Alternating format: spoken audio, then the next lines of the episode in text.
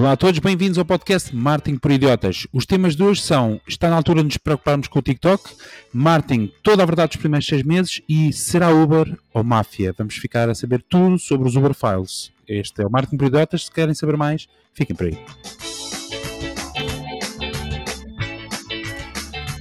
Olá a todos, sejam então muito bem-vindos ao vosso podcast favorito, Marketing por Idiotas. Eh, como já disse e passa a redundância, o vosso podcast favorito de marketing, negócios e tecnologia. Olá, Diogo. Olá. Uh, olá, Miguel. Alô. E o Fred, hoje que está nas Ilhas Caimão, com um delay considerável, eventualmente acima das 48 horas, vai participar connosco uh, via diferida. Queridos amigos e amigas do podcast, realmente neste episódio a minha intervenção será reduzida, em diferido, porque fui pai de uma menina chamada Alice faz uns 10 dias. Bom, e nesta nova ilha de fraldas, de choros e gestão do sono, ainda estamos a tentar perceber cá por casa o sistema operativo mais adequado, a versão de browser que melhor se ajusta a ela e a nós para navegar nos novos destinos da vida. Mas vamos lá. Muito bem, vamos uh, já aos temas da semana, mas antes disso, só relembrar muito rapidamente: temos o shoutout do Twitter, onde vamos anunciar os novos subscritores da nossa conta de Twitter, o Martin Idiota, onde podem também interagir connosco. O Diogo terá todo o gosto em ler as vossas mensagens. Temos um momentos rapidinhas, que ao contrário do que podem parecer, ou que possa parecer, são as notícias mais importantes da semana em formato rápido e a poderosíssima e sempre útil ferramenta da semana. Muito bem, Miguel, vamos começar por ti. Vens, eh, tu querias aqui um título mais pomposo, de Martin Toda a Verdade, e eu tive de acalmar um bocado e disse Martin Toda a Verdade nos primeiros seis meses. O que é que nos traz? Uh, eu trago aqui algumas estatísticas de um, de um site que gosto imenso de ver, que é o Martin Dive. Uh, eles juntaram basicamente diferentes fontes e fizeram aqui uma, umas estatísticas, algumas estatísticas gerais do primeiro semestre de 2022 do nível de marketing, ok? okay. Uh, então pronto, eles dizem que 60% dos CMOs dizem que os orçamentos de marketing aumentaram no primeiro semestre e que neste momento representam, o orçamento de marketing representa cerca de 9,5% do total de, da receita gerada por uma, por uma empresa, em média. Ok? O que é que vocês acham disto? Acham que cá em Portugal nós temos este, este tipo de, de percentagem sobre o budget de marketing? 5% foi o que tu disseste? Não, não, 9,5%. O ano passado, na, nesta altura do ano, estava a 6,4%.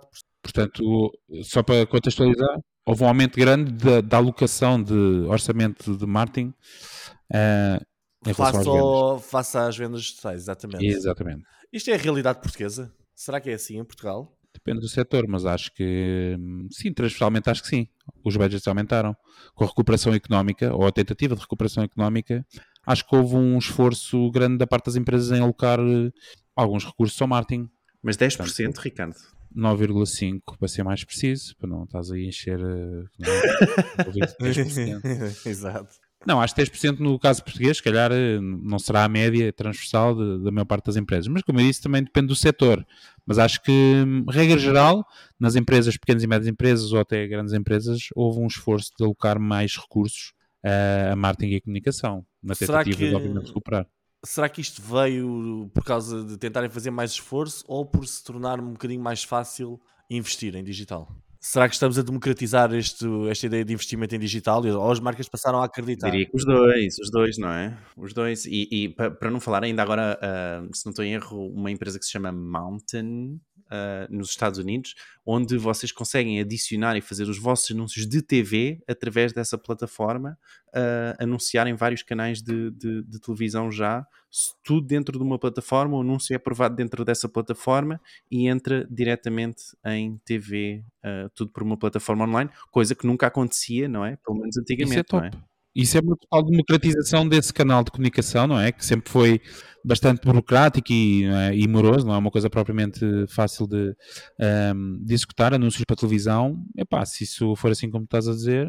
E pode ser, pode ser uma forma de salvar os investimentos também, não é? Trazer novos anunciantes. Sim, trazer claro, novos anunciantes a barreira que existe hoje em dia à entrada no, na televisão, não é? Para já estamos a falar de valores altos, também não sei qual é o valor dessa plataforma, mas imaginemos que são valores mais, mais ou menos comedidos, ou tu até podes escolher eh, um pacote de horários assim mais meio. E vais uh, para o cabo. Diz, diz? Vais para o cabo, não tens não, é isso, é? time da dos canais principais, não é?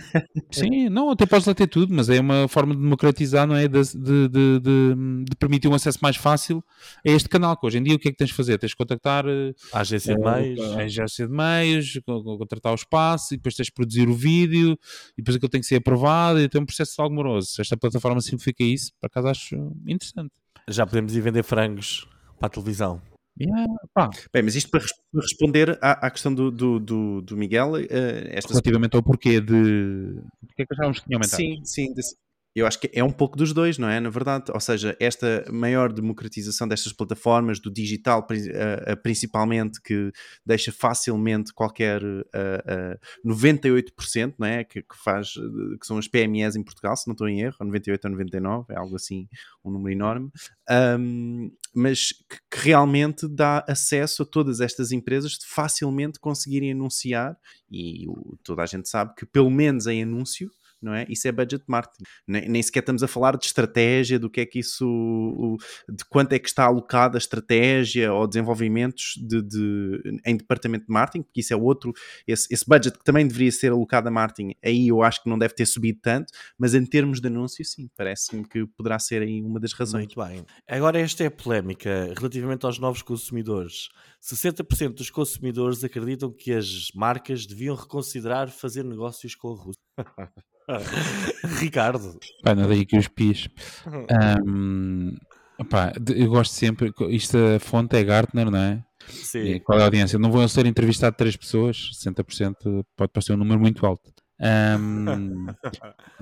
O que é que, é que tu achas, Ricardo? Não, não vou dar sobre, o... sobre a porcentagem, estou a dizer sobre. Certo, sobre certo. Pá, sobre a porcentagem, pronto, parece, pelo menos pelos números que aqui indicam, que há uma porcentagem muito elevada, neste caso a maioria das pessoas ou dos consumidores, hum, se calhar não tem aquela visão tão fatalista como a maior parte dos governos e de empresas tiveram de, uh, de terminar negócios com a Rússia. E se calhar estão dispostos e aceitam isso com alguma naturalidade que se mantenham esses negócios. Estão preocupados com não haver batatas fritas na, na McDonald's. No MK, MK Donald's, não é? MK Donald's? Exato. Bom. E como é que se chama o Big Mac? Sabes? Para fazer não. Como é que se chama? Não sei, podia ser Big Mic, não sei, whatever. Não, mas acho que, acho que é isso. Pode aqui, pá, não sei qual é a volumetria que estamos a falar aqui de pessoas inquiridas, uh, mas sendo, pronto, fidedigno e com alguma propriedade, acho que pode. vai um bocadinho contra aquilo que a maior parte das empresas fizeram, não é? Empresas e governos, etc., que foi precisamente cortar todas as relações comerciais com, com a Rússia. Eu acho que também é, um, é um, muito a vontade de voltarmos ao ao normal, não é? Eu acho que também uh, há muito isso. Acho que está a fartar. Sim, e, e, que também está a sentir, não é? As pessoas estão a sentir, seja por inflação, seja por uh, a, a, preocupação que existe uh, depois no mercado, não é? Que acaba por ter influência. Eu acho que também é muito, sobretudo, a vontade de várias pessoas uh, quererem voltar ao normal, de que isto não parece como, como se isto não tivesse acontecido. Portanto, a vontade humana, não é? Aquela de, de não querer estas alterações na sua vida. Muito bem, vamos acelerar, que eu ainda quero Bora. aqui mais uma ou outra. Uh, epá, esta aqui, eu nem sei se isto é preciso dizer, mas 60% dos adultos não percebem o propósito do metaverso. mas será que é só 60% ou só para aí 99%? Sim. Pelos vistos, por este número, dá a entender que eles entrevistaram pessoas com, bastante conhecedoras do que é, ou pelo menos, ou então mentirosas. Ou, uma, ou bastante conhecedoras, ou bastante mentirosas. Porque 70% de facto é um número bastante baixo, não é? Porque pessoalmente andará na casa dos 98, 99. Se é que há alguém que verdadeiramente percebe, não é? Eu continuo à procura. Eu continuo à procura. Exatamente. Outra assim rápido. Uh, ah, 51%, pela primeira vez na história, 51% dos diretores de marketing são mulheres. Boa. É, é? Isso é bom. É verdade. É bom. E para terminarmos, um, ah, está aqui um que eu Já. achei interessante. É para sim, porque temos de nos despachar. Há aqui notícias e há valor para entregar. Nós temos... Bora, Exatamente. Bora. Uh, esta aqui é, é interessante. Uh, o, o tempo médio de vida de um diretor de marketing dentro de uma empresa é 40 meses. E os CEOs é de 85 meses. Ok? Espera, desculpa, disse outra vez só para eu refletir um bocado. O diretor de marketing está, o diretor de marketing está em média 40 meses numa empresa, até ser corrido ou sair. 40 CEO meses. E o Ok. CEO está a cerca de 85 Ok, portanto o CEO está duas vezes mais do que o CMO, quer dizer que um CEO acaba por ter dois CMOs diferentes durante, o- durante o seu trajeto, mandatos. Beleza, não é? exato. portanto 40 meses a dividir por dois, desculpa lá assim de cabeça não consigo, portanto 3 anos, exato. Portanto o CMO é contratado porque o anterior não estava a fazer um bom trabalho, não é? Sim. Portanto ele vai e está o primeiro ano, o primeiro ano é está de graça, não é? Tipo, mas pá, ainda estou a ver como é que isto Exatamente, funciona. geneira. O segundo ano o gajo brilha, não é? Porque no primeiro ano, como andou ali a ver como é que a coisa funcionava, pá, o segundo ano o gajo até vende mais, porque no primeiro ano não estava a fazer nada. Pá, Exato. terceiro ano, caralho, já está a definhar. Está a definhar, Yeah. está a definhar, puma, já foi, saltou. Portanto, sim, acho que sim, tá, bate certo. Diogo. Epá, eu acho que é só por, por ser, não é? É ser por, por ser um, um mexilhão, não é? Que está ali a, a tratar da, do, do crescimento da empresa, que muitas vezes são, são os, os martyrs, a, a, a grande, o, o grande departamento responsável pelo crescimento da empresa e que são, são os responsabilidades pe- pelo, eh, co- como há essa responsabilidade, aliás, cai sobre eles e caso essa responsabilidade não tenha sido ou não tenha ido nas intenções melhores do CEO, portanto, é normal que ele dê, dê a volta, portanto, e, e que acabe por ter uma maior rotação do que CEOs, por exemplo. A minha interpretação é que um CEO só tem direito a despedir uma vez o diretor de marketing. Epá, Não, mas esse trunfo. atenção, eh, desculpa lá discordar, pois, mas é 85 meses, portanto ele teve a oportunidade de despedir os dois. Porque dois CMOs dá 80. O segundo despede, mas também tem de sair. Que, diz- pá, os acionistas dizem: desculpa lá, é Pois. assim, não funcionou com um. Agora Exato. que o segundo não funcionou, epá, pronto. Se calhar o segredo é não despedir o segundo. Olha, tens aqui dados interessantes. Nós vamos deixar o link em marketingprioridades.pt. Isso que, sim, é aí que vamos deixar eh, o link, porque tem lá vários dados muito interessantes deste tipo de, de consumo rápido, não é? Que vocês eh, ficam aqui com, com algumas noções eh, em, destas estatísticas interessantes e vamos deixar então o link em Marketing por Idiotas. Um, antes de avançarmos para o próximo tema, só quero relembrar que ainda não faz parte, que eu acho que devido que já ninguém que ouça este podcast não faça parte do nosso grupo do WhatsApp w.marketingperiodotas.pt. Seguirem este link no vosso telefone, uh, aderem diretamente ao nosso grupo de WhatsApp. Todas as semanas no nosso grupo do WhatsApp nós partilhamos um conteúdo exclusivo e esta semana é um conteúdo que diz como sobreviver às atualizações de algoritmos da Google. É isso? isso é interessante. isso é- é Exatamente, preciso. é isso mesmo. É um manual de sobrevivência. É um ok? manual de sobrevivência, sim. Com bullet points que vocês podem, podem, podem seguir, não é? Exatamente. Com o Bear, com Bear Grylls, hã? Oi? Ah, com o Bear Grylls. Aquele senhor que vive não sei onde, na Discovery Channel. Sim, é antigo, na é? Antártida durante três meses só em cuecas e com um palito. Sim, sim, já vi essa série. Tem, tem, tem. ah, ok. Que eu só gosto de ver os desenhos. És meus beats, exato. Ah, Diogo, vens falar do TikTok ehm, e tens aí uns recados para nos mandar a nós eh, e a todos em geral que duvidam. As, eh, bo do as TikTok. bocas. Sim, ele escreve, ele escreve nos guiões, nós temos um guião, para quem não sabe, e nós temos esse guião, mas o Diogo faz questão de escrever as bocas e as indiretas que vai mandando no podcast. Portanto, a gente pode ler antecipadamente. Mas força, Diogo. Agora já não vai ter tanta piada, se calhar, não é? Não, eu não disse o que era.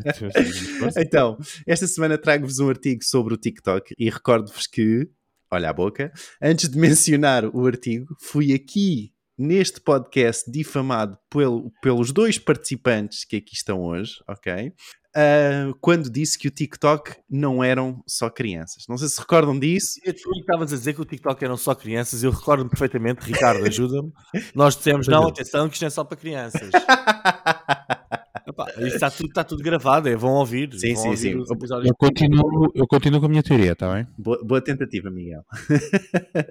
então, bora lá. Esta semana no Economist, um, um artigo falava um pouco sobre a questão da privacidade e das preocupações nos Estados Unidos pelo governo, ok? Não, não pelo, pelos utilizadores, aí é uma coisa diferente, mas sobre a dominância do TikTok, não é?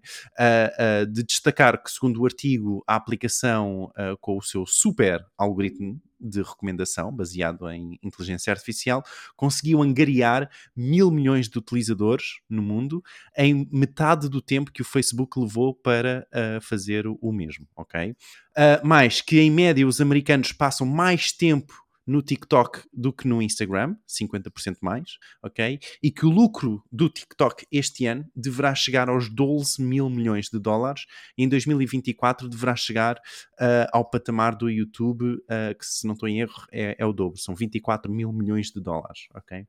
Um, mas confiram depois na notícia que não tem esse- este dado específico aqui. Enfim, portanto, claramente estamos a falar aqui de um monstro do, de uma rede uh, uh, social, mesmo que seja só para crianças, segundo alguns de vocês. Enfim, um, o artigo fala então desta preocupação sobre a informação que é recolhida uh, uh, pela plataforma, como a localização, a utilização que o, que o, o, utilizador dá ao, à, à, plataforma, o reconhecimento facial e de voz, etc. Tudo isto na mão do governo uh, chinês, não é? Que caso Uh, necessite, o governo, sem qualquer justificação, pode aceder a, a todos estes dados, a, a todos os dados uh, de, da empresa, da ByteDance, um, neste caso, uh, sem qualquer justificação, ok? Um, mais, fala também sobre a questão do governo uh, chinês e esta sendo uma das maiores preocupações, conseguir, na verdade, manipular, se assim o desejar, aquilo que a audiência visualiza, ok? Portanto, caso o, o, o governo faça um takeover da, Byte, da ByteDance, portanto, ele pode uh, uh, uh, jogar e, e, mexer naquilo que é consumido pelos utilizadores, algo que, atenção, o governo chinês já fez dentro do próprio uh, governo, dentro do, do, do, próprio país, ok? Portanto, isto já aconteceu no passado com outras aplicações, até da, Byte, uh, uh, da própria ByteDance, ok? Portanto, um pouco preocupante. Mas, um, não pensem que isto é, é coisa leve, porque 25% dos americanos admitem até que o TikTok é para eles uma fonte de notícias mas há ainda países, para lá dos Estados Unidos, onde essa percentagem chega aos 50% dos utilizadores que admitem que o TikTok é uma fonte de notícias para eles, ok? Um, de referir também que na semana passada o TikTok lançou uh, um shopping feed no Reino Unido e mais alguns países na, na Ásia, ou seja, em breve uh, a ByteDance terá também acesso às nossas, aos nossos métodos de pagamento e às nossas contas bancárias, possivelmente, ok? Um, e para adicionar aqui a cereja uh, no topo do bolo, tal como foi partilhado no nosso grupo do WhatsApp, o qual o Ricardo já mencionou, já sabem, w.martinporidiotas.pt, a Paula partilhou uh, uh, a semana passada, então, que o, um, um vídeo exatamente que fala um pouco sobre como o TikTok poderá estar a substituir o Google e como as pessoas podem pesquisar, uh, fazer as suas pesquisas diretamente no TikTok e como isso vai levar a, a, resultados tão bons ou muito semelhantes à, de, à da Google. E a minha questão para vocês uh, e para o Fed, para o Fred, que em indeferido terá uh, a sua oportunidade, um, é um pouco se ainda veem esta rede social como uma rede para crianças, e já percebi que o, o Miguel tentou mudar pelo menos o seu texto, ainda há pouco. Oh, Ou, deixa-me terminar, Miguel, já, já tens a oportunidade. Ou se já mudaram uh, esse pensamento. E aqui a pergunta real, que é um, o que é que vocês pensam pensam uh, desta preocupação e se esta preocupação realmente poderá vir a passar não só uh, uh, estar no, no, topo, no top of mind do, do governo norte-americano, como também essa preocupação poderá passar para os utilizadores e os utilizadores então darem assim um, um, um freio na, na, utilização, não é? Pararem um pouco com a sua utilização de TikTok, não é? Esta utilização de TikTok recorda também um, um, dado interessante que um, o utilizador médio passa pelo menos mais de uma hora no, no, no TikTok ok? Uh, em média. mais que uma hora. Deve ser para umas 7 ou 8 horas ou mais já. é assim, eu acho que epá, estas conversas é o pessoal tudo armado em virgens ofendidas. Uh, mesmo. Está tudo armado em virgens ofendidas e o governo dos Estados Unidos e tal. O verdadeiro problema é que o governo dos Estados Unidos acha que a cultura chinesa é como a cultura ocidental, que só pensa em dominação mundial e controlo, etc. Uh, até no outro dia vi um documentário interessante no Netflix sobre isso, que era War on China epá, e mostrava alguns chineses, empresários chineses e tal, epá, que dizem que a cultura chinesa é completamente diferente. Eles há milhares de anos construíram uma muralha para manter o pessoal fora, não foi para, para servir como base de invasão mundial. São culturas, são culturas diferentes, ok? Em relação à privacidade, epá, eu já não consigo ouvir falar mais de privacidade, porque eu, como, como sempre digo, a privacidade é uma grande tanga, nada é privado, nada nunca vai ser privado. Um, e eu acho que, epá, uma rede social há de sempre controlar a utilização dessa rede social. Da mesma forma, qualquer empresa quer controlar ou quer tentar perceber melhor uh, a utilização dos seus produtos. Ainda há uns tempos atrás estávamos a falar sobre aquela ideia das empresas estarem a cortar os intermediários para conseguir perceber um bocadinho melhor a sua cadeia de, de valor e como é que os como é que os consumidores utilizam os seus produtos para conseguirem fazer melhores produtos ainda, não é? O mesmo se passa com as redes sociais. Relativamente, epá, tu colocaste aí imensas coisas, uh, mas relativamente ao tempo que se passa no, no TikTok e nas outras redes sociais, eu acredito que isto é um tempo que tem um valor uh, vazio. Muitas vezes nós estamos a, estamos a olhar, epá, mas nem estamos a, nem estamos a consumir uh, o, o, o que estamos a ver. Nós estamos simplesmente a fazer swipes, a olhar, a ver conteúdos, mas nem os estamos mesmo inteiramente a, a consumir, ok? Um, mas pronto, voltando aqui à ideia da, da privacidade, esta conspiração global, uh, eu acho que o, o, único problema aqui é ser o governo chinês, porque se isto fosse o alemão ou um governo qualquer europeu, epá, se calhar não estávamos com estas, com estas palhaçadas todas, ok? Isto para os Estados Unidos há de haver sempre esta, esta luta de dominação. Por isso é que eles têm as bases todas ao lado da China e não é a China que tem bases todas ao lado dos Estados Unidos, não é? É uma forma diferente. Agora, isto de, de o TikTok poder manipular ou não as opiniões públicas, é pá, o Facebook já o faz e todas as redes sociais já o fazem quando têm algoritmos que privilegiam certos tipos de conteúdos ou não ok?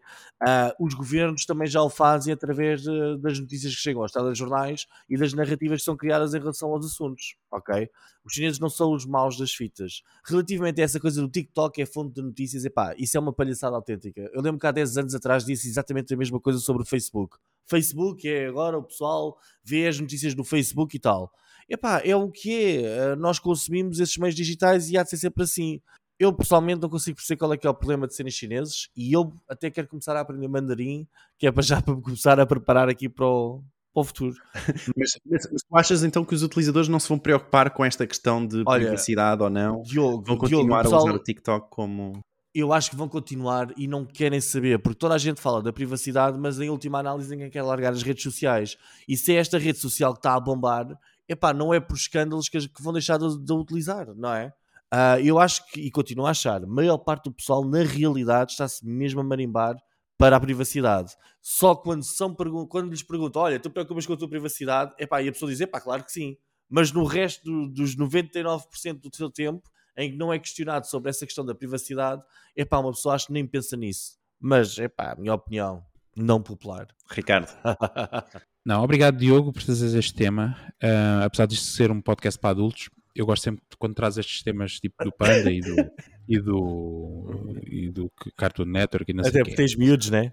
Sim, sim, portanto eu agradeço esta. Hum, bom, o TikTok trouxe muitos desafios uh, às redes sociais instaladas, um, Facebooks, Instagrams, uh, YouTubes, uh, tanto que tem-se tem percebido as mudanças que essas redes sociais têm acomodado de forma a combater portanto, a explosão né, meteórica que teve o TikTok, muito por força do seu, um, do seu algoritmo uh, e da forma como consegue promover conteúdos altamente relevantes para o utilizador que, o está a ver.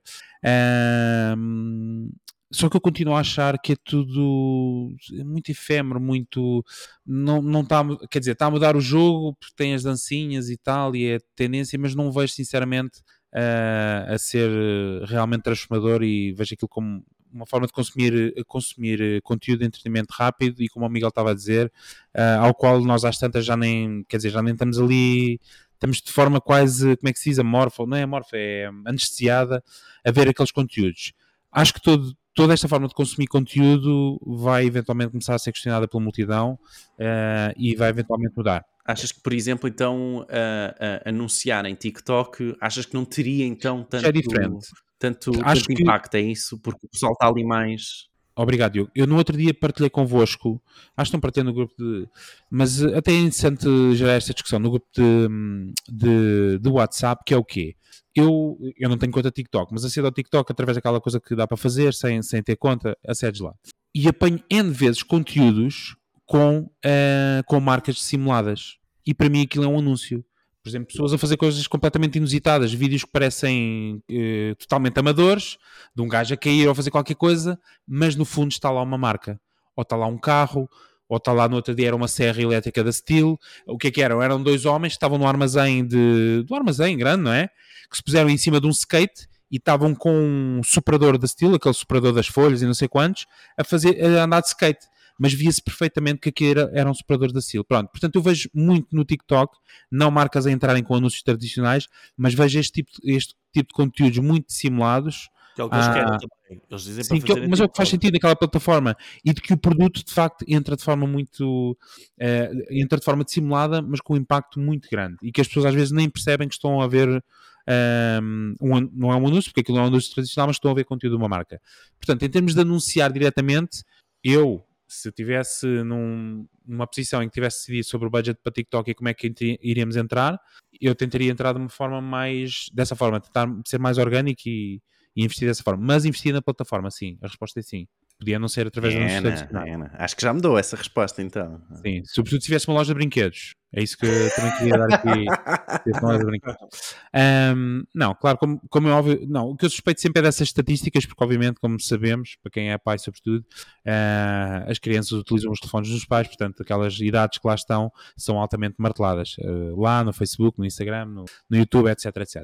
Bom, respondendo a outras questões de privacidade, um, nós todos conhecemos, pela, pelos anos de experiência, muitos de nós já temos alguma idade, mais perto da reforma do que propriamente do início de carreira, um, todos nós temos conhecimento de movimentos de multidão, não é? Chamado mentalidade de multidão, em que rapidamente rumores ou, ou que seja notícias deste tipo, que digam respeito à privacidade ou à falta dela, possam levar as pessoas a, pronto, a mover-se para o tipo de plataforma que satisfaça as suas necessidades na mesma e que sejam, pelo menos no entender delas, mais suas. Portanto, eu acho que, hum, que isto da China pode ser mais relevante do que do que o Miguel estava a dizer, que eu não quero saber. Ou não foi bem isso que tu disseste, não é? Disseste mais que. Epá, eu disse que as pessoas querem saber de privacidade quando lhes perguntam sobre a privacidade. Exato. Mas depois, no resto, da utilização normal, epá, não me parece que seja um interesse. Estão ali preocupados. Estão preocupadas, mas na verdade não, não sabem o que é que está a acontecer. O telefone delas partilha a localização 150 vezes tchau. Uh, partilha o telefone 150 vezes a localização e não sei quantos dados, mas as pessoas não sabem porque aceitaram os termos e fizeram ok na aplicação e tal. Pronto, mas eu acho que a questão da privacidade vai escalar. A maior parte do pessoal diz que se preocupa com. A maior parte do pessoal sabe que o Google Maps e o, os GPS certo. estão a seguir e a traquear, e é com isso que até vêm as estatísticas para ser a trânsito ou não. Certo. As pessoas importam-se com isso ou deixam, desinstalam? O... Não, porque também já partilhamos aqui estatísticas, as pessoas estão perfeitamente confortáveis em partilhar uh, alguma informação uh, considerada privada, desde que, obviamente, um, ehm, isso seja para elas uh, benéfico, ou que tirem proveito, ou que todos termos proveito disso. Claro. Fred, o que é que tu achas? O Miguel referiu há pouco uma frase que me deixou a pensar. Disse ele: Se esta é a rede social que está a bombar, as pessoas estão-se a marimbar para a privacidade. Agora, se nós analisarmos isto do ponto de vista macro, eu acho que não há como discordar. Porque qual foi a rede social que não teve ainda problemas de privacidade e fuga de dados? Inclusivamente, em anteriores episódios deste podcast, nós já falámos sobre o comportamento social da pertença, que se traduz em algo que eu referi também em anteriores episódios, em dois ou três, que é a lei de Metcalfe. Para quem não se recorda, Wikipedia convosco. Mas eu quero aqui destacar um livro chamado The Age of Surveillance Capitalism, Era do Capitalismo da Vigilância, onde a autora americana Joshuana Zuboff fala de uma espécie de arquitetura digital omnipresente que se alargou aos mais diferentes setores da economia. Ela fala das redes sociais, do nosso comportamento na internet, especialmente na cedência dos nossos dados para coisas grátis, ou de estarmos continuamente habituados a escândalos relacionados com dados que se tornam cada vez mais comuns. Recordo-vos, o maior deles todos, aquele que gerou mais polémica, o da Cambridge Analytica. Ora bem, Ainda ontem li uma notícia que referia que durante a pandemia a maioria das plataformas de ensino virtual violaram a privacidade de crianças e adolescentes. O relatório da Human Rights Watch referiu que muitos dos softwares permitiam a recolha de informações sobre crianças e adolescentes, incluindo a sua identidade, localização, familiares e amigos, comportamento durante a aula e tipos de dispositivos. E essa informação foi utilizada para produzir anúncios publicitários personalizados especialmente na rede social Facebook. Sublinhou, refiro, o relatório da Human Rights Watch. No tema do TikTok, esta semana, a plataforma chinesa referiu que iria entregar publicidade direcionada aos utilizadores a partir de 13 de julho, sem solicitar o consentimento para usar dados armazenados nos dispositivos. Eh, houve o alerta aqui do regulador italiano, que notificou a plataforma chinesa sobre a violação da diretiva da União Europeia e, claro, mostrando preocupação com a publicidade eh, eh, inadequada direcionada a menores. Tudo isto para dizer que, por muitos alertas que possam decorrer, no fundo, este comportamento social, ainda bem que existem organizações e instituições que vão alertando para haver aqui algumas fronteiras. Mas eu acho que, dado este, este, este enquadramento, e uma vez que nós já falámos TikTok em anteriores episódios, querido Diogo, estimados ouvintes, nós temos que chegar aqui a, a uma concordância, Diogo, desta vez vais ter que concordar, que é, estamos a falar de dados. Pá, vamos falar de dados concretos. Uh, sabes já um bocadinho uh, o nosso ceticismo de, de, considerar que o TikTok é para crianças, mas vamos pegar em dados. Portanto, de acordo com o sistema de uh, self-advertising do TikTok, que eu acabei de abrir para ver, nós temos sensivelmente, de acordo com os dados do TikTok, Diogo está aqui, dados do TikTok, 3.4 milhões de portugueses no TikTok. Muito bem. Então, o TikTok tem uh, já dividido em, em, diferentes categorias e diz o sistema de self-service que os anúncios podem chegar aos seguintes valores. Portanto, dos 13 aos 17 anos, a plataforma não dá dados, não dá dados, portanto, não, não diz que são muitos, são poucos. Dos 18 aos 24 anos, temos 1.4 milhões de portugueses. Dos 25 aos 34 anos, 920 mil portugueses. Dos 35 aos 44 anos, 561 mil portugueses. Portanto, para os ouvintes perceberem, de forma resumida, quanto mais vamos crescendo, menos temos. Portanto, vou aqui destacar 18 aos 24 anos, que é a fatia maior, 1.4 bilhões. E o TikTok tem aqui um patamar dos 13 aos 17 que não revela dados. Mas existe, coisa que não está presente, este bloqueio noutras redes sociais. Portanto, acredito que dos 13 aos 17 e dos 18 aos 24 seja aqui a grande fatia. Portanto, eu acho que nós temos que concordar aqui que o público jovem está maioritariamente no TikTok, não porque nós achamos com base subjetiva, porque metemos o dedo no ar para ver onde é que o vento sopra, mas porque os dados nos dão essa informação. Portanto, uma das perguntas que tu fizeste foi se ainda é para crianças. Bom, eu vou pegar então, se os dados podem não satisfazer alguns dos ouvintes porque são do self-service de anúncios do TikTok, vou pegar naquilo que o Google disse. Então, esta semana, o vice-presidente sénior da divisão de Knowledge and Information da Google disse ao meio noticioso TechCrunch o seguinte: que os grandes serviços da empresa, o Google Maps e o Search, têm como o TikTok e a Instagram maiores rivais. São eles os maiores rivais. Diz o executivo: continuamos a aprender com os novos utilizadores da internet que eles não têm expectativas e a mentalidade a que estamos habituados, notificou esse executivo. Explicou que os internautas mais jovens não escrevem palavra-chave, mas esperam descobrir conteúdo de formas novas e imersivas. Citando novamente o executivo, nos nossos estudos, cerca de 40% dos mais jovens, quando procuram um lugar para comer, não vão ao Google Maps ou ao Search, vão ao TikTok ou ao Instagram.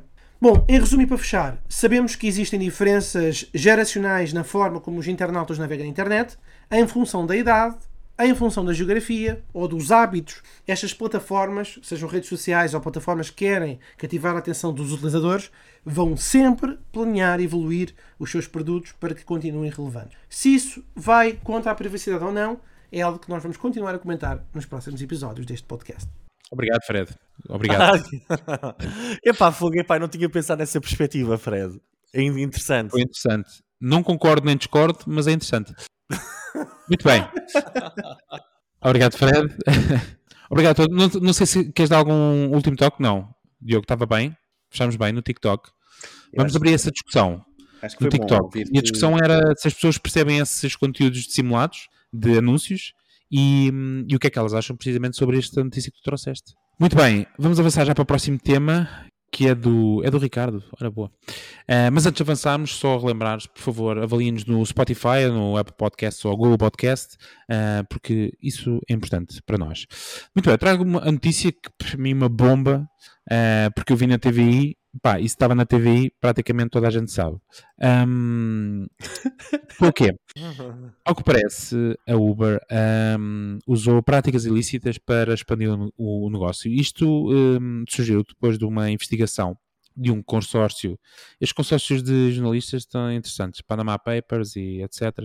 Mas surgiu precisamente uma investigação do Consórcio Internacional de Jornalistas de Investigação uh, que revelou que entre 2013 e 2017 a empresa, a Uber, recorreu a histórias, uh, manipulações e lobbies financeiros e políticos para expandir o seu poder. A Uber, entretanto, já admitiu um, as falhas, mas diz que são coisas fazem parte do passado e que já não, e que já não as faz. Um, eu estava a ver se encontrava aqui o nome do lobbyist, portanto, foi uma pessoa que trabalhava dentro do, da Uber uh, e que, entretanto, saiu, que, que disputou aqui esta, esta investigação uh, e que descobriu o quê? Portanto, um, a Uber utilizava uma coisa que nos Estados Unidos é mais corrente, que é o lobby político, que, que é legal, um, mas usou também na Europa de forma a, a influenciar governos e, e tomar as decisões uh, que beneficiavam a empresa. Só para terem ideia, uh, além desta teia de lobbies que eles, que eles usavam, tinham contactos muito privilegiados. Só para terem ideia, um dos contactos mencionados no Uber Files é o presidente francês Emmanuel Macron, que na altura de, um, dos factos ele era ministro da Economia. Um, e só para terem como exemplo, a Uber, a Uber esteve para ser proibida numa, numa das cidades, uh, numa cidade francesa, acho que não tenho aqui o nome, uh, e bastou um telefonema de um executivo da Uber Uh, que este lobbyista diz que era fantástico a facilidade com que eles tinham de chegar a políticos uh, altamente relevantes em todos os países da Europa e, e nos Estados Unidos. Um, e esse executivo ligou ao, ao, ao, Emmanuel Macron e disse ele o que é que estava a passar. E o Emmanuel Macron disse: Meu puto, tranquilo, eu trato, relaxa. Pronto, e tratou mesmo porque não foi para a frente. O que é que a Uber também tinha e que, e que estes Uber Files uh, demonstram? Demonstram que um, desculpem, deixem só aqui, que tinham estratégias ilícitas um, uh, ah, de promoção de violência, aqui é que está, uma estratégia que explorava sobretudo aquelas histórias de violência contra motoristas da Uber, toda a gente está recordada da situação de quando a Uber veio para Portugal, dos ataques dos taxistas no aeroporto e não só os protestos contra a Uber, e isso, ao que parece agora, era uma estratégia propositada uh, da parte da Uber para criar uma imagem, para ver, obviamente, uma imagem mais saudável da Uber contra os taxistas, contra os governos e contra as leis uh, que não permitiam que a Uber pudesse operar livremente como queria na Europa. Uh, e são isso os Uber Files, aqui um bocadinho ao jeito da, da máfia, portanto, não tendo grande questão, é só. Eu, por acaso não me recordo assim nenhum. Se calhar deve ter havido mais casos deste género, mas este tão explícito, não é? Que pelo menos para mim está presente, uh, dos protestos que havia dos taxistas um, contra os Ubers e de opinião generalizada que se criou na sociedade portuguesa de animosidade contra o taxista, de que é um. Uh, que eram os velhos costumes e coisas antigas, instituídas e que, e que tinham que ser mudadas. Um, portanto, a questão é precisamente essa. Agora que se sabe isto, e sendo que muito possivelmente é verdade. Qual é a vossa opinião sobre isto? Bem, a minha, a minha opinião não sei se, se, é, se é relevante. Agora, um, quanto isso deixa-me da audiência. não, não, não, é isso. A minha opinião, a opinião sobre, sobre as, as, práticas em si, não, não é? Agora, o quão isto vai influenciar a empresa, essa é, é, é também a, a, questão que, eu, que, que, me vem à mente, não é? Será que a, a, Uber vai sofrer de alguma forma, vai ter alguma represália do, do por parte de, das pessoas em, em utilizar? Agora sabemos que fomos quase como manipulados. Não, totalmente. Já imaginaste? Eu, eu pensar, não é? Se tu agora revês os, os factos não é, que aconteceram, eu lembro nessa altura, estar altamente revoltado, eu também não andava muito táxi, mas de qualquer forma eu disse logo nessa altura, eu nunca mais, mas nunca mais é um ano no táxi. E hoje Foi? o que me apraz dizer é eu nunca mais ando no Uber, mas não é por causa disso, é porque o Uber está mesmo. Um... não, mas é, é, isso, não é? Somos enganados uh, e de facto uma empresa que tem acesso a recursos ilimitados faz-nos pensar também relativamente a outras grandes tecnológicas, não é? Claro, e, e recorda-te que... Recorda que o próprio TikTok, uh, uh, ainda há pouco tempo, um, foi descoberto que o TikTok também utilizava contas de Instagram para promover os seus vídeos com o branding de TikTok, não é? Como criando influencers uh, uh, fictícios, não é? Para, é. para, promover os vídeos que tinham uh, do TikTok dentro do Instagram. Portanto, estas práticas de um, guerrilha marketing, vá, vamos chamar, que isto é um pouco mais do que, do que isso, mas eu acho que é, é, difícil vermos uma grande tech ou, ou, ou vermos uma startup que não entre, ou que pelo menos não ceda à tentação, não é? De utilizar práticas de guerrilha, tal como estas, uh, uh, para, para entrar no mercado e para, e para crescer, porque a pressão é muito grande, não é? E eu sei que o, o Miguel, agora, como um, startupper uh, ou um, um incubado, possivelmente tam, também poderá estar a, a, sentir essa, essa pressão de como vamos crescer, como crescer, crescer, crescer, crescer, não é?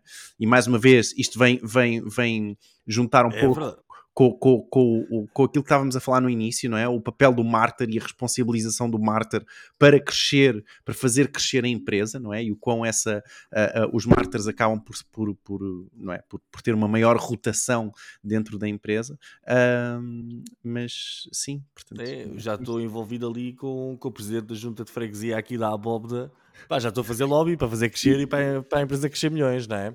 Olha, uh, é assim, quando eu em 2008 fui almoçar sozinho com o Philip Kotler, já disse isso algumas vezes, ele na altura falou-me da, da, ideia do marketing de guerrilha e tal.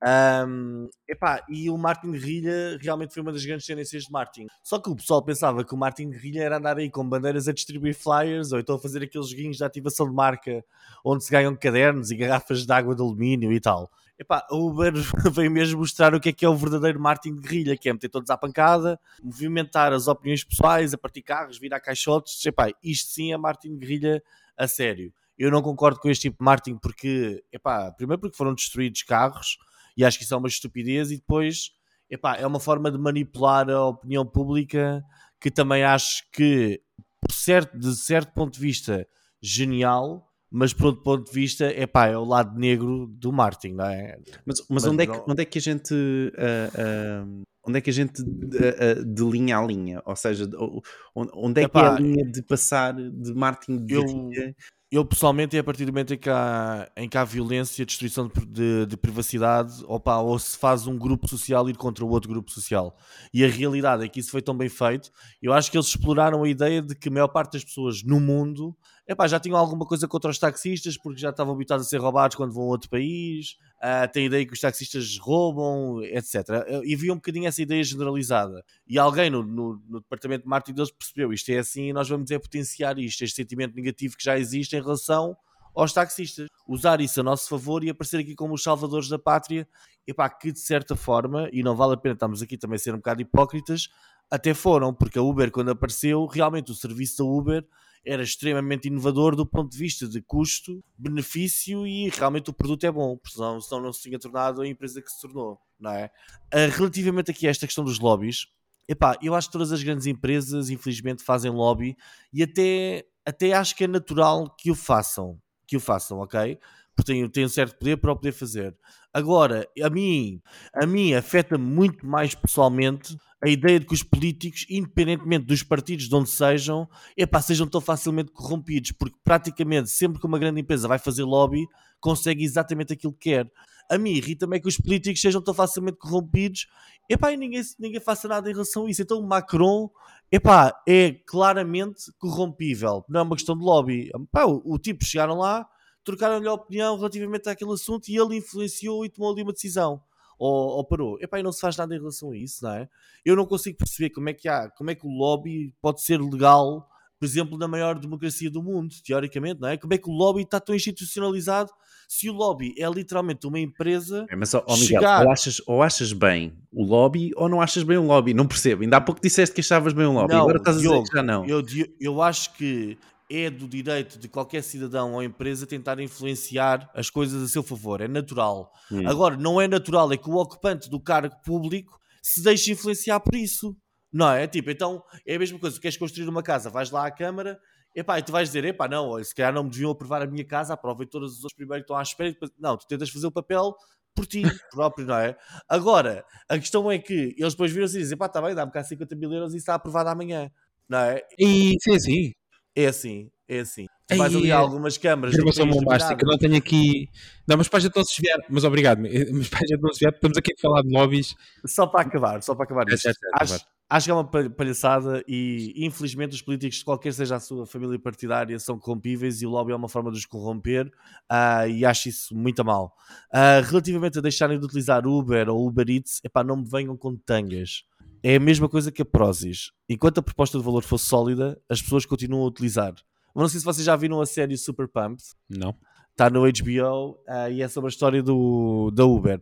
E isto que eles, esta, estas pequenas coisas que surgiram agora nas notícias, epá, já, já veio desde o princípio. Eles no princípio já manipulavam tudo e mais alguma coisa, violavam a privacidade do pessoal todo para perceber estatísticas de utilização daquilo, monitorizavam as pessoas estando a usar ou não estando a usar. Tinha, houve um escândalo que era eles a bloquearem o acesso de polícias à aplicação e os polícias que estavam encarregues, como os polícias andavam a fiscalizar a Uber e a passar multas em São Francisco porque eles não tinham autorização para operarem, eles simplesmente, uh, os polícias tentavam chamar o Uber, eles não, não mandavam carros, não ia ninguém. Ou seja, a Uber pá, tem uma cultura desde o início assim, até foi por isso que o CEO foi afastado foi uma das razões pelo afastamento do CEO. pá, não me venham, não me venham com tangas agora, estas verdades já se sabem há algum tempo. Eu acho que as pessoas continuam a utilizar porque a proposta de valor é sólida, é uma boa proposta de valor. E os taxistas, quer queiram, quer não, também foram apanhados na curva, não é? Andavam com um monopólio uh, altamente protegido um, epá, e deixaram-se ficar não é? e apareceu um serviço melhor, mas pronto. Mais uma vez, a opinião não é popular. Mas... Fred, o que é que tu achas? Instigar a violência contra taxistas, lobby agressivo junto de políticos, compra de estudos académicos e pergunta ao Ricardo qual é a repercussão para a Uber. Uh, o nosso ouvinte e querido amigo Jorge Dias, que recomendou em tempos no nosso grupo do WhatsApp uh, o podcast Marketing por Idiotas, a série Super Pumped, The Battle for Uber, que revela algumas das formas ardilosas na construção e crescimento da empresa. Certamente será uma boa série.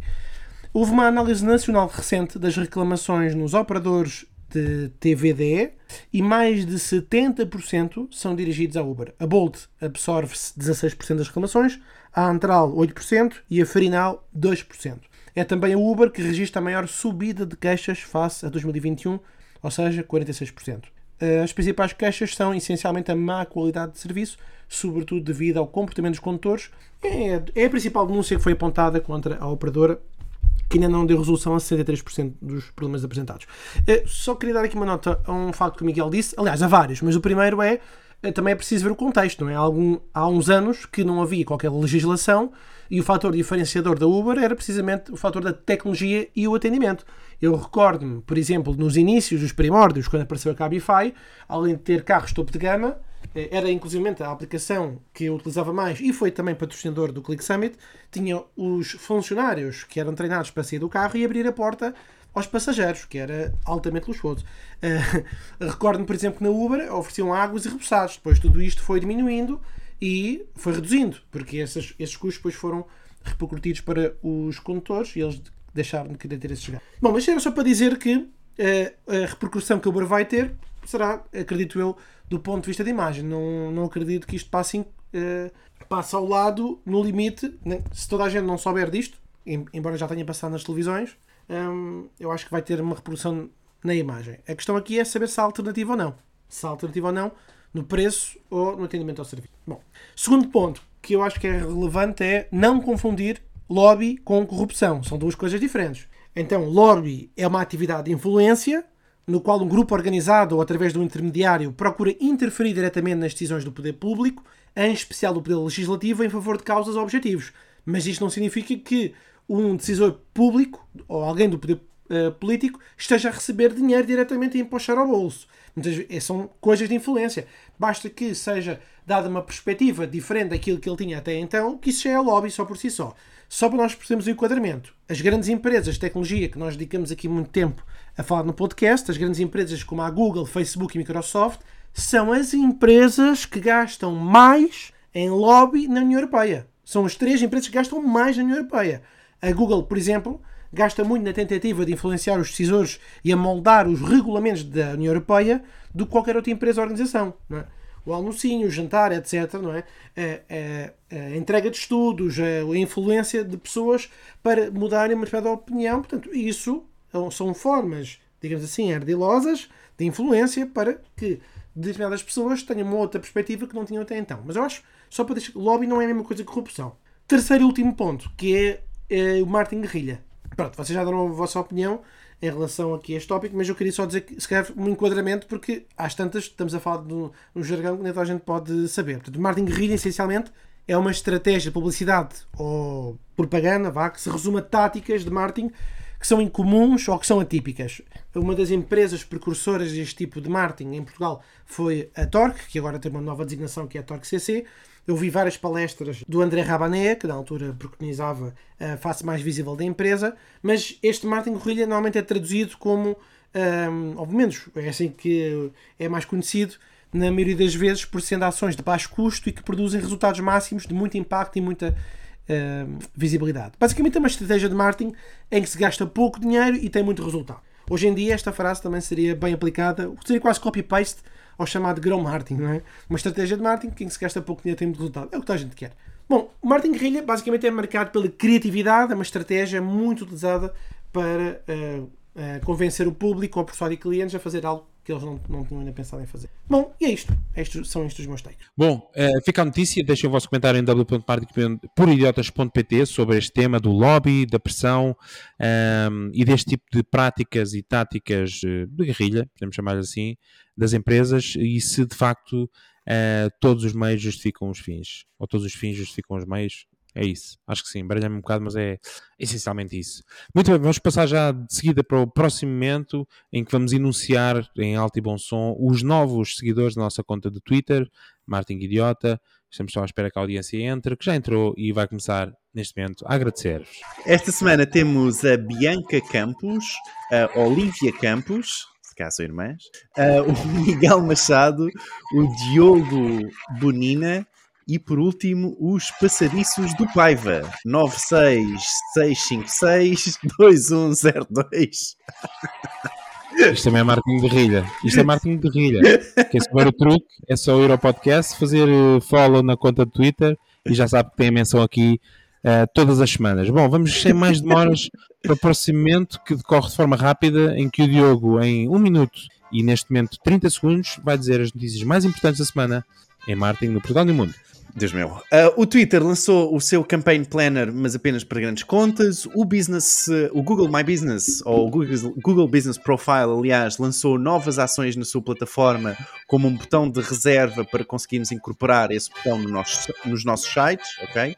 Podem ver tudo em marketingperidiotas.pt o Yoast uh, SEO Premium, o plugin, o popular plugin de, de, de, WordPress, tem agora acesso à ferramenta de Index Now, ou seja, qualquer artigo que vocês publiquem no vosso, uh, no vosso WordPress será automaticamente indexado uh, para a Google, ok? Não precisam de esperar que a Google vá lá ao vosso site. Mas a Google vai pagar à Wikipedia pela utilização de imagens e descrições ou conteúdo da Wikipedia, do Wikimedia, ok, como se chama a empresa. A taxa de conversão e a bounce rate estão de volta ao Google Analytics 4, finalmente, é verdade. Após vários anos de lançamento, só agora é que a plataforma tem uma métrica como a taxa de conversão. Uh, por último, o Google Ads adicionou templates de scripts para vocês adicionarem às vossas contas de Google Ads, uh, que permite fazer algumas automatizações na vossa campanha. Portanto, são templates já criados pela própria Google que vocês podem usar. E é tudo para esta semana. Boa, mesmo tempo. Foi quase, foi quase. Foi boa. Algum comentário rápido, alguma notícia? Muito rápido. Epá, eu posso fazer um comentário aqui muito, muito rápido, rápido, isto do, de Google Ads, etc. e da Google My Business. Eu tenho eu, como estou a utilizar agora aqui algumas APIs da Google e para mim é uma novidade, principalmente a API do Google, do Google Ads, eu apercebi-me da dificuldade gigante que existe dentro do mundo Google. Epá, tudo parece complicado ao nível 20 ou 30. Uh, não sei se tiveste essa experiência com os scripts ou não, Diogo. Uh, eu não estou não, não propriamente na vertente dos scripts, estou mais na vertente mesmo o acesso programático à API. Epá, e acho tudo tão complicado e depois está sempre tudo a ser descontinuado e aparecem coisas novas e depois desaparecem. E sempre que tu vais a uma, a uma documentação, diz isto já, esta documentação já não existe, é substituída agora pelo Google não sei das quantas. É, acho que aquele... é, que, eles atualizaram toda a API há, se não estou em errar, há dois anos ou algo assim, atualizaram toda a API do Google Ads. Então, tudo, mesmo os, os, scripts que ainda estão em funcionamento neste momento dentro do Google Ads, ainda utilizam a linguagem da API anterior, ok? E têm só aberto essa linguagem só por causa destes scripts que eles ainda tinham. Portanto, esta atualização até vai ser muito importante e vai exatamente mover com isso, ou mexer com claro. isso que estás a, a falar. Ou seja, parece-me que existe ali uma desorganização total dentro da Google, epá, o que faz com que depois também a ferramenta Google Analytics, não é? A principal ferramenta de Analytics do mercado, a nova, epá, não me disse taxas de conversão, nem bounce rates, nem nada. Epá, eu acho que aquilo deve estar tudo completamente caótico lá dentro. Epá, se precisarem de ajudar a meter mão na casa, epá, liguem-me. Muito bem. Uh, tens de tentar fazer lobby. Exatamente, Diogo, fazem um lobby, mete lá. Então tu que eras a favor, tu és amigo deles? Muito bem, vamos à ferramenta da semana e esta semana obrigaram-me a trazer uma ferramenta porque, uh, vejam lá esta frase, obrigaram-me a trazer uh, a minha própria ferramenta porque senão não podia continuar no podcast e eu trouxe eu trouxe ferramenta. E qual é a ferramenta? É, se não mais, a ferramenta que eu mais utilizo provavelmente durante a semana, que é o Power BI da Microsoft. Para quem não conhece, Power BI uh, da Microsoft é basicamente uma plataforma para uh, construção de dashboards, análise de dados, etc. Um, uma espécie de Excel super vitaminado que permite que vocês liguem várias fontes de dados, pode ser um simples Excel ou pode ser ligações via API uh, a uma data de serviço, ou ligações de bases de dados SQL ou o que seja, combinar todos os dados e construir dashboards de forma totalmente uh, fácil e intuitiva uh, e conseguirem pressionar o vosso chefe. Portanto, tem uma versão gratuita um, que podem aceder através do, do Power BI. Um, .com, powerbi.com, acho que sim. Um, e é isso, é a minha dica de. Eu, eu trago ferramentas com é powerbi.microsoft.com. Uh, eh, trago ferramentas de, de valor, de, de, alto valor acrescentado e que vocês realmente vão, vão usar. uh, bem? Fica a dica, fica aqui o, o coisas. Muito bem, Isso é daquelas, é daquelas que se usa uma vez, faz assim uma cena muito complexa não, e vai para mais, mais vale o Excel só com duas colunas, só ninguém percebe a apresentação. não, mas é precisamente para essas pessoas. É, é? Pá, é, confia. Olha que hum, até com um simples Excel tu consegues fazer um brilharete em termos de dados uh, espetacular. Muito bem, fica a ferramenta da semana. Bom, antes de irmos, algum comentário breve? Querem uh, algum. Não? Estamos bem? Eu não tenho cor partidária. a nota do Miguel.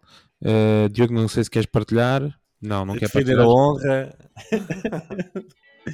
Muito bem, então, caríssimos amigos, obrigado mais uma vez por nos terem ouvido até aqui. Já sabem que este podcast é semanal, pode ser subscrito no Apple Podcast, Google Podcast ou Spotify. Avaliem-nos uh, uh, se ainda não o fizeram. Uh, e como sempre, voltamos então a ver na próxima semana com mais temas relevantes. Adiram também ao nosso WhatsApp em w.marketingperidiotas.pt e assim nos despedimos e voltamos a ver então para a semana. Até lá. Tchau. Tchau. Tchau. Tchau. Era o Fred despedir-se. Não para o Fred a despedir-se, ouve-se um bebê a chorar.